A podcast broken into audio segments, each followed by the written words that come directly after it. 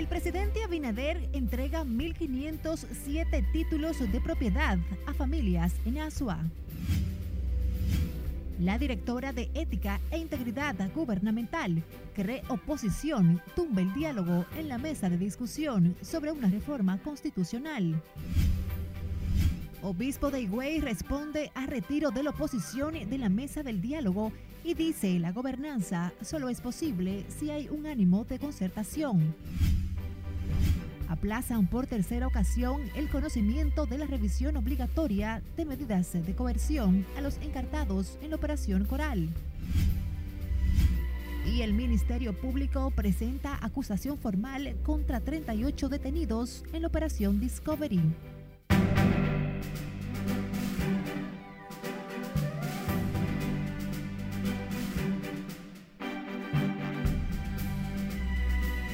Muy buenas tardes, feliz y bendecido viernes. Gracias por acompañarnos. Iniciamos la primera emisión de Noticias RNN. Graciela Acevedo les acompaña. Iniciamos esta emisión de noticias con el presidente Luis Abinader, que encabezó la entrega de 1.507 certificados de títulos de propiedad a igual número de familias en Asua, lo que convierte a estos beneficiarios en legítimos dueños de sus tierras. Conectamos con nuestra compañera Lauri Lamar, que nos tiene todos los detalles desde la provincia de Asua. Buenas tardes, Lauri.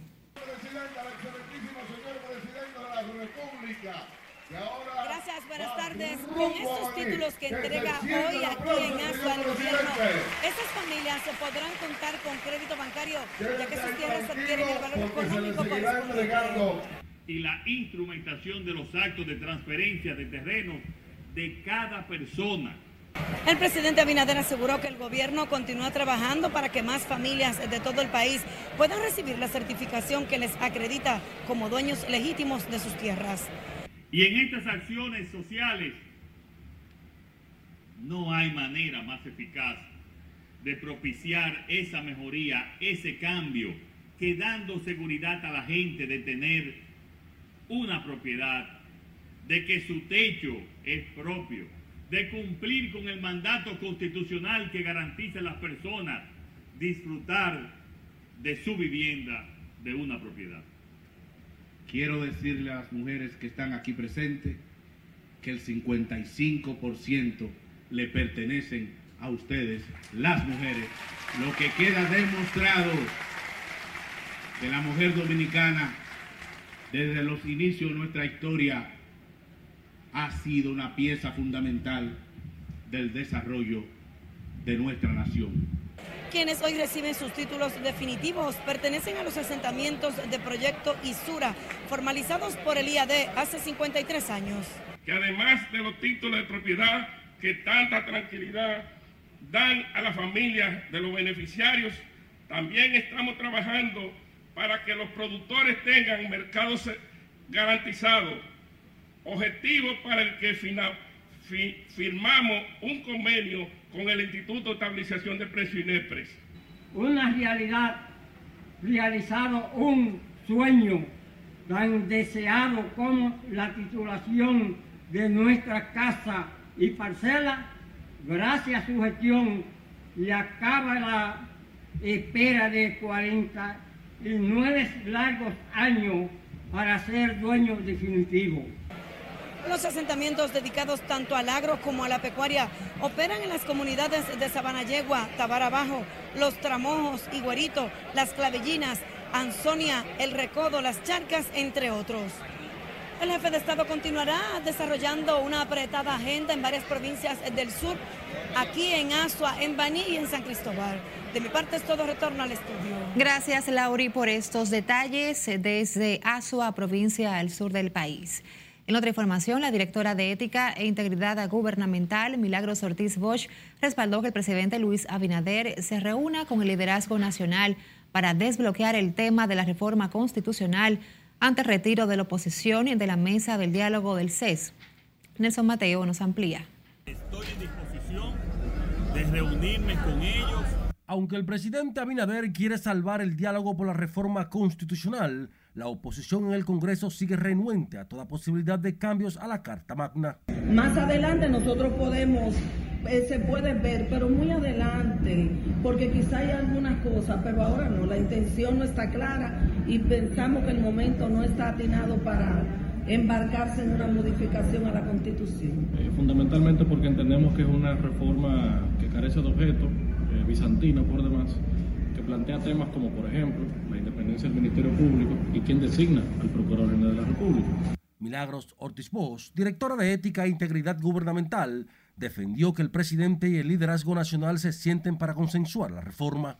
Ortiz Bosch dijo además que bajar el umbral del 50 más 1 para ganar la presidencia de la República en primera vuelta no es una propuesta de Luis Abinader, tampoco del PRM. Me refería a eso como una idea mía, porque yo tengo ideas propias y las digo, eh, que quizá en el futuro había que pensar en reformar. ¿Por qué? Porque yo tenía varios expedientes que provenían de entidades del 50, que eran, habían participado en el gobierno por el compromiso del 50 más 1. Pero eso el presidente ya ha hablado de eso, y no importa ninguno eso. Lo único que nos importa es dar paso adelante. Con una matrícula de 114 asambleístas, el partido oficial está compelido a contar con el apoyo de la oposición para completar las dos terceras partes necesarias para poder revisar la Carta Magna. Porque un tema político lo tienen que debatir los políticos para buscar soluciones para fortalecer ciertas debilidades que tiene el sistema eh, institucional del país. Por eso yo veo con buenos ojos ese pronunciamiento, esa apertura que tiene el presidente de la República abrir ese escenario de discusión para buscarle una solución y tener una reforma constitucional que beneficie a la República Dominicana.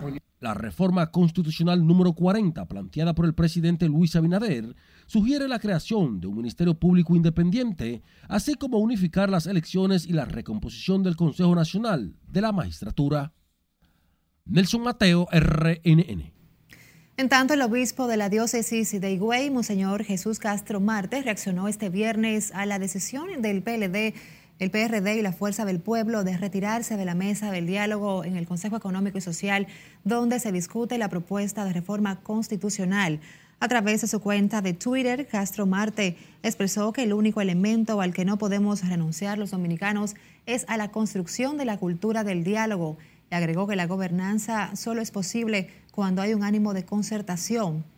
Los principales partidos de la oposición, el Partido de la Liberación Dominicana, el Partido de la Revolución Dominicana y la Fuerza del Pueblo, se retiraron de la mesa del diálogo que discute la propuesta de reforma constitucional en el Consejo Económico y Social al considerarla como inoportuna e innecesaria. En otra información, la comisión bicameral que tiene a su cargo el estudio del proyecto de ley sobre juicios de extinción de dominio público y de comienzo de bienes ilícitos reinició los trabajos legislativos y acordó reunirse todos los jueves a partir de las 9 de la mañana. El presidente de la comisión, el senador Pedro Catrein, informó que el próximo viernes 11 de marzo desarrollarán una jornada completa de trabajo para avanzar en el análisis de la iniciativa. Catrein garantizó que están en total disposición de agilizar los trabajos para entregar esta herramienta al Ministerio Público con la finalidad de que se recuperen lo sustraído del erario público. De su lado, el Fideicomiso Pro Pedernales realizó hoy la primera vista pública del proyecto de desarrollo turístico de Pedernales Cabo Rojo como parte del proceso de automatización ambiental requerido por la Ley 64-00 de Medio Ambiente y Recursos Naturales. Representantes de distintas organizaciones de la comunidad se dieron cita en la gobernación provincial, donde destacaron la importancia del desarrollo turístico que para quienes viven en Pedernales y las provincias cercanas. La consultora ambiental del proyecto de desarrollo turístico de Pedernales, Lourdes Rusa, aseguró que han adoptado las previsiones del lugar en materia de sostenibilidad y conservación de los recursos naturales que contempla el Master Plan. Cambiemos el curso de las noticias. El primer juzgado de instrucción del Distrito Nacional aplazó por tercera ocasión la revisión obligatoria de medidas de coerción a contra Adam Cáceres, exdirector del Cuerpo de Seguridad Presidencial y otros cinco imputados por el Ministerio Público en la Operación Coral. Margaret Ramírez nos amplía. Advirtiendo el juez que para la próxima audiencia se conocerá con las partes que estén presentes. La audiencia fue aplazada a los fines de que el abogado del sargento Alejandro José Montero Cruz recién designado en el caso, tome conocimiento del expediente. Otra causante fue la ausencia del abogado del teniente coronel de la policía Rafael Núñez de Asa, quien presentó excusas al tribunal por tener otra audiencia fuera de la ciudad. El Ministerio Público, como siempre, listo para conocer de sus audiencias, pero en esta ocasión la defensa del imputado Alejandro Montero, que fue apoderada recientemente, solicitó el aplazamiento al tribunal a los fines de poder conocer eh, las glosas del proceso. Igualmente, el abogado del imputado Rafael Núñez de Asa, el doctor Félix Portes, mandó excusas al tribunal, pues se encontraba conociendo otro proceso en el interior del país. Esta es la tercera ocasión en que la audiencia de revisión obligatoria de medidas de coerción del caso Coral se aplaza, lo que ha generado malestar entre la defensa. Porque ellos están conscientes de que aquí el Poder Judicial lamentablemente está a los pies del Ministerio Público y aquí no hay forma de que se aplique el derecho y de que el Código Procesal Penal eh, pueda aplicarse de manera diáfana y que los jueces puedan ser independientes realmente frente al avasallamiento del Ministerio Público y que puedan poner a esta gente en libertad mientras se conoce su proceso. Pero no con, no con procedimientos corruptos. No estoy diciendo que sean corruptos los que están manejando el procedimiento, pero el proceso está corrompido. Literalmente tenemos un populismo penal y nosotros no esperamos ningún tipo de decisión favorable. La justicia literalmente está secuestrada por el terror judicial que vive hoy día. Están involucrados en el expediente además el general Adán Cáceres, la pastora Rosy Guzmán Sánchez, el cabo policial e hijo de la pastora Tanner Antonio Flete Guzmán y el mayor del ejército Raúl Alejandro Girón Jiménez. Según el Ministerio Público, están acusados de pertenecer a un supuesto entramado militar religioso desmantelado mediante la Operación Coral. En mayo pasado, en la primera evaluación, el monto del fraude era de 3 mil millones de pesos. Margaret Ramírez, RNN. Mientras tanto, la Oficina Judicial de Atención Permanente del Distrito Nacional impuso este viernes tres meses de prisión preventiva como medida de coerción a una mujer acusada de violar a sus tres hijos y grabar videos que después serían enviados a su pareja sentimental para que éste vendiera el material a unos reclusos. La mujer deberá cumplir la medida coercitiva en el Centro de Corrección y Rehabilitación Najayo Mujeres lo que le estoy diciendo, que yo quiero que me investiguen eso a fondo, porque eso es, ahí una amenaza grande, porque mi hija es intachable, buena madre. Esa es una mujer que vale lo que pesa. Por eso estoy diciendo que investiguen a fondo, pueden ir donde quiera, para que ustedes se van a dar cuenta que es una buena madre. El Ministerio Público le acusa de violar los artículos 330, 331-1 y 333 del Código Penal Dominicano. La acusada fue representada por la abogada de la Defensoría Pública, Daniela Mansueta. El Ministerio Público depositó este viernes ante la Oficina de Atención Permanente de Santiago la solicitud de medidas de coerción en contra de 38 personas arrestadas en la operación Discovery el órgano acusador solicitó 18 meses de prisión preventiva y declaración del caso complejo, según dio a conocer Osvaldo Bonilla, fiscal titular de Santiago. Seguimos investigando, seguimos investigando y estas son las personas que en este momento eh, estamos presentando a medida de coerción porque entendemos que son los que tienen los, los elementos suficientes para lograrlo.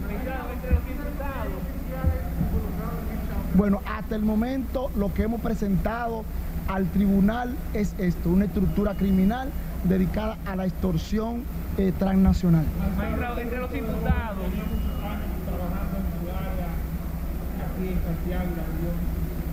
¿Cómo? Bueno, nosotros dijimos en el día de ayer, en, la nota y, a la prensa, que por más de tres años los organismos internacionales y, y el Ministerio Público ha estado investigando esta red. El grupo es acusado de formar parte de una presunta red que se dedicaba al ciberdelito a través de call centers, extorsión sexual y económica, así como el robo de identidad. La organización, que tenía su centro operativo en la ciudad de Santiago con alcance hasta Puerto Plata, utilizaba las criptomonedas y el sistema financiero nacional como medios para el movimiento de capitales en dólares. Propósito, la Dirección Regional Cibao Central de la Policía Nacional informó que recuperó un camión y dos motocicletas que fueron robados en la ciudad de Santiago y la provincia de La Vega. Según el informe policial, el camión marca Daihatsu color rojo año 2008 fue localizado abandonado a orillas del canal Ulises Espaillat en la comunidad de Navarrete, en tanto que en el sector Los Salados de Santiago fue recuperada la motocicleta marca Z3000 modelo CG200 que figura con denuncia de robo interpuesta por Francisco Peña Sosa. Con este accionar de la policía se está dando respuesta rápida a hechos delictivos que ocurren en la demarcación, dando, dando seguridad al ciudadano que eh, sus casos eh, son resueltos como debe de ser. La policía informó que en el sector Los Pomos de La Vega, agentes policiales recuperaron la motocicleta marca Honda modelo Dio-50 color negro, dejada abandonada por personas desconocidas a las que se les daba seguimiento.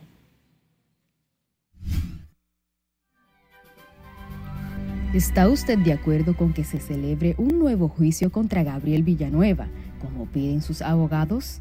Participe en nuestra encuesta del día en las redes sociales de Noticias RNN y con el hashtag RNN Pregunta. Estamos en Instagram, Twitter, Facebook y YouTube. Vamos a una pausa, pero al volver, capturan a 13 dominicanos en Yola que trasladaban 300 mil dólares hacia Puerto Rico y les contamos del cierre de algunos centros de vacunación por la nula asistencia de personas en busca del fármaco anti-COVID. Más al volver. Siga con Noticias RNN Primera Emisión.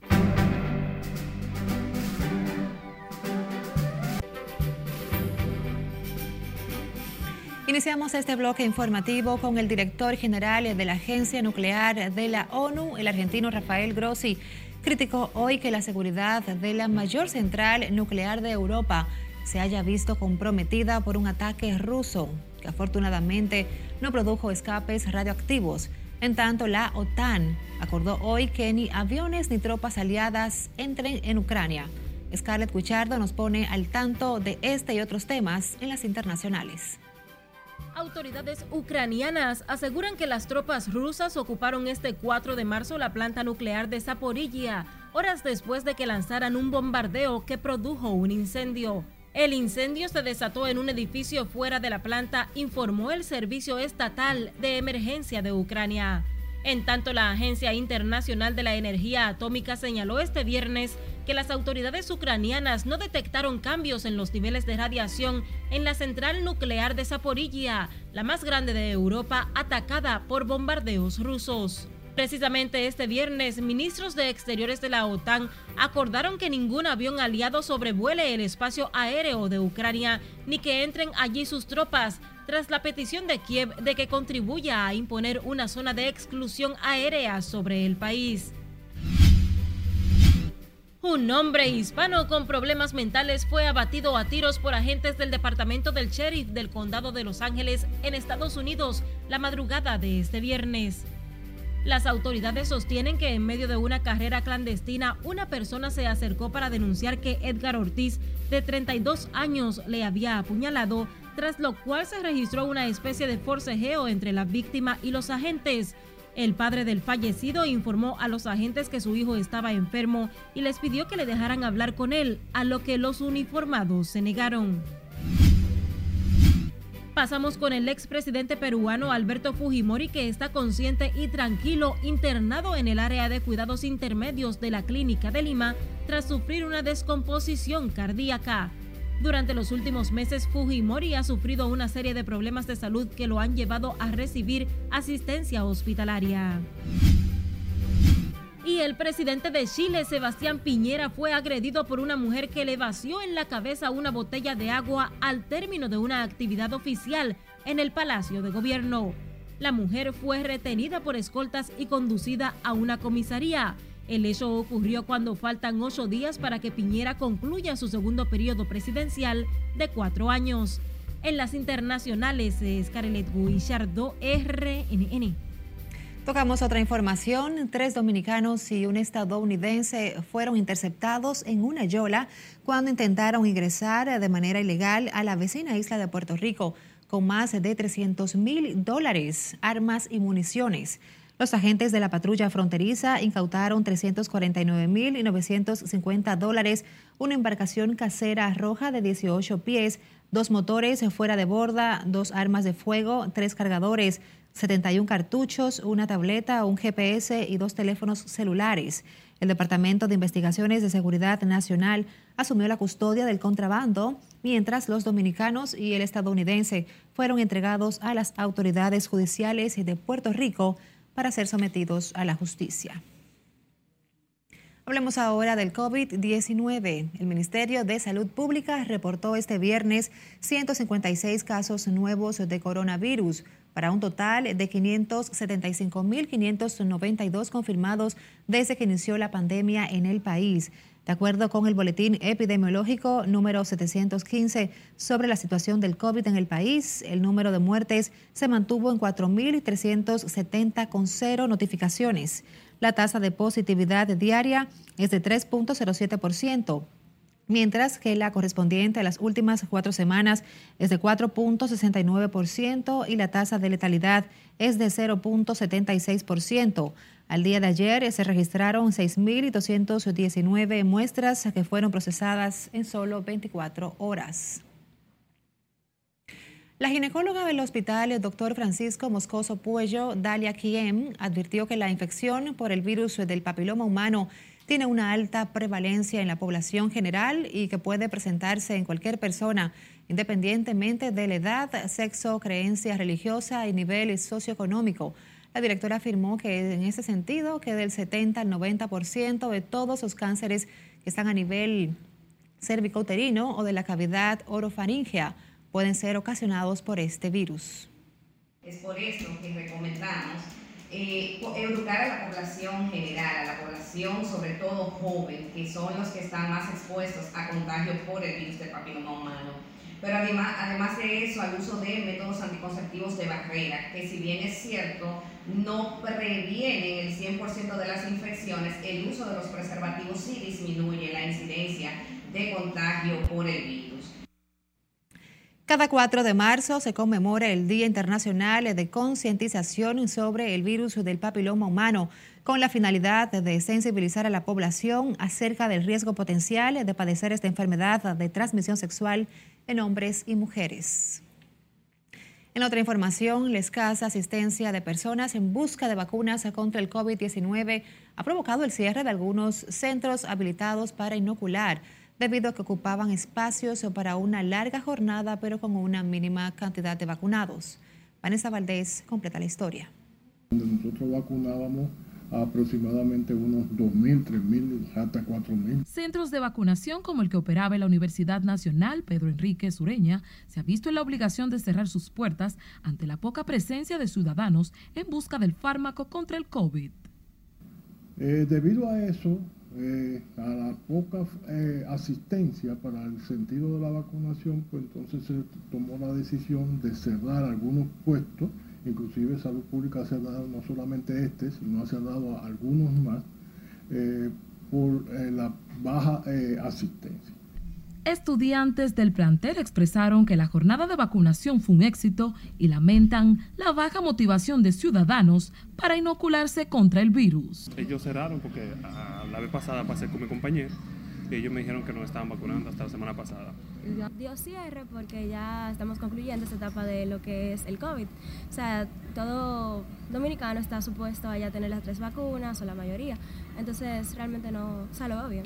Creo que me imagino que ya cumplieron con su meta y fue algo muy bueno ya que eso nos ayudó mucho, por lo menos a mí, a que ya que venía al recinto me vacunaba aquí mismo. Varios centros de vacunación han cerrado sus puertas por la baja asistencia de personas, tanto como en el Gran Santo Domingo y en Santiago. Vanessa Valdés, RNN. Cambiemos de tema. El Instituto Dominicano de Aviación Civil presentó este viernes un modelo de gestión de cumplimiento regulatorio y antisobornos orientado a evitar la corrupción administrativa. En ese escenario, el director del IDAC, Héctor Porcela, concluyó su mensaje advirtiendo a los directores y empleados que no deben permitir ningún tipo de conductas que manchen su gestión y la del presidente Luis Abinader. Este hito institucional procura crear los controles necesarios para impedir que se incurra en la ilegalidad de nuestros procesos administrativos y misionarios. Es decir, prevenir el incumplimiento y el soborno el director del IDAC encabezó el acto de lanzamiento del programa antisobornos de esa institución basado en los estándares ISO 2016-2021 y un encuentro al que asistieron los representantes del sector aeronáutico, además de la directora de ética gubernamental Milagros Ortiz Bosch. En tanto, el director del Instituto Nacional de Tránsito y Transporte Terrestre, Rafael Arias, aseguró hoy que avanzan satisfactoriamente las discusiones por la reforma al sector transporte que lidera el Consejo Económico y Social. Para el encuentro de hoy, las organizaciones representadas en la mesa del transporte expondrían sus consideraciones a la propuesta del Poder Ejecutivo, que consiste en mejorar la calidad del servicio a través de la apertura de nuevos corredores de guaguas y el sistema automatizado de transporte a través de metros y teleféricos. La, eh, aceptación de ello a la propuesta del gobierno ha sido positiva. En el día de hoy vamos a ver si tienen alguna otra eh, observación particular que puedan hacer y nosotros estamos también abiertos a acoger cualquier petición que dentro del marco de lo prudente, de lo razonable, ¿Cuál es la propuesta central del gobierno para, para esto? Bueno, inicialmente viene sobre la transformación del transporte público en dos vertientes, una autobuses y una eh, estructura ferroviaria. En otro orden, el director del Intran dijo que están a la espera de que el presidente Luis Abinader salude la inauguración en los próximos días del corredor Charles de Golf anunciado por el primer mandatario en su discurso de rendición de cuentas del pasado 27 de febrero.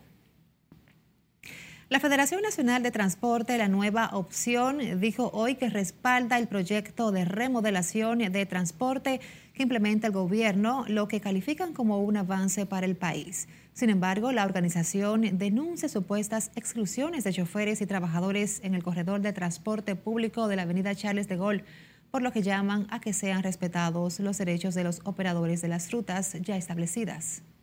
El proyecto es importante para la población, pero no es la medida en que se está aplicando de entregarle los corredores y sobre todo enajenar al Estado Nacional de un bien que es de la población dominicana.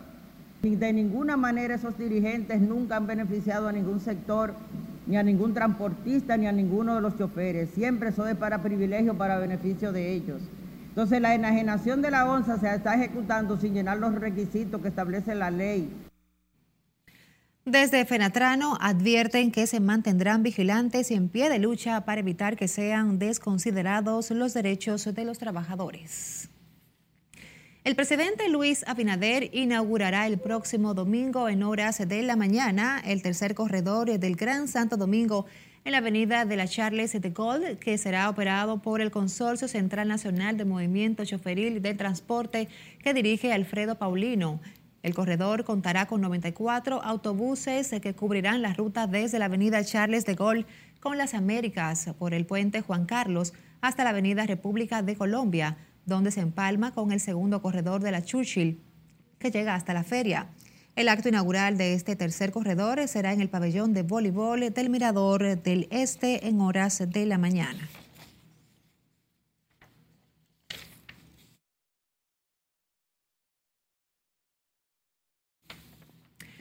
En tanto, en la conmemoración del Día Internacional de la Mujer, que es el próximo 8 de marzo, organizaciones afiliadas a la Confederación Nacional de Unidad Sindical reclamaron este viernes un trato igualitario para las trabajadoras en sus empleos remunerados. Los representantes sindicales se consideran que en el diálogo de las reformas al Código Laboral y de Seguridad Social debe priorizarse el aumento de las licencias parentales por maternidad, como se ha hecho en otros países consideramos prioritario que para mejorar el acceso a los derechos de las trabajadoras sean incluidos en los titulares del capítulo del Código de Trabajo la licencia parentales, maternidad, paternidad. Y que de igual manera el Estado Dominicano, ya teniendo ratificado el convenio 183 y la recomendación 191 de la OIT sobre protección a la maternidad, que establece un mínimo de 14 semanas de licencia. Eh, también es importante que en caso de que la madre esté hospitalizada, no quiera Dios muera o pase cualquier tipo de eventualidad durante este proceso, pues también que esa licencia médica pueda ser extendida al padre para que el padre pueda hacerse cargo de la criatura en estos momentos de, de vulnerabilidad. En rueda de prensa, las organizaciones sindicales demandaron además el cese de la discriminación contra la mujer por temas relativas a los embarazos. Y con una agenda dedicada a promover y exaltar la dominicanidad, así como presentar las oportunidades que existen en el país relacionadas a las inversiones, exportaciones y turismo, Así se celebrará este 5 de marzo el Día Nacional de República Dominicana en la Expo 2020 Dubai. Se trata de la feria multisectorial más grande del mundo, que estará encabezada por la vicepresidenta de la República, Raquel Peña. La ceremonia concitará la atención de más de 190 países.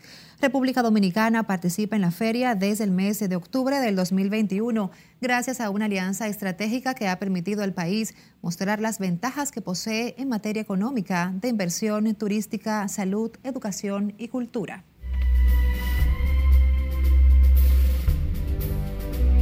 Saludos buenas, muy feliz fin de semana.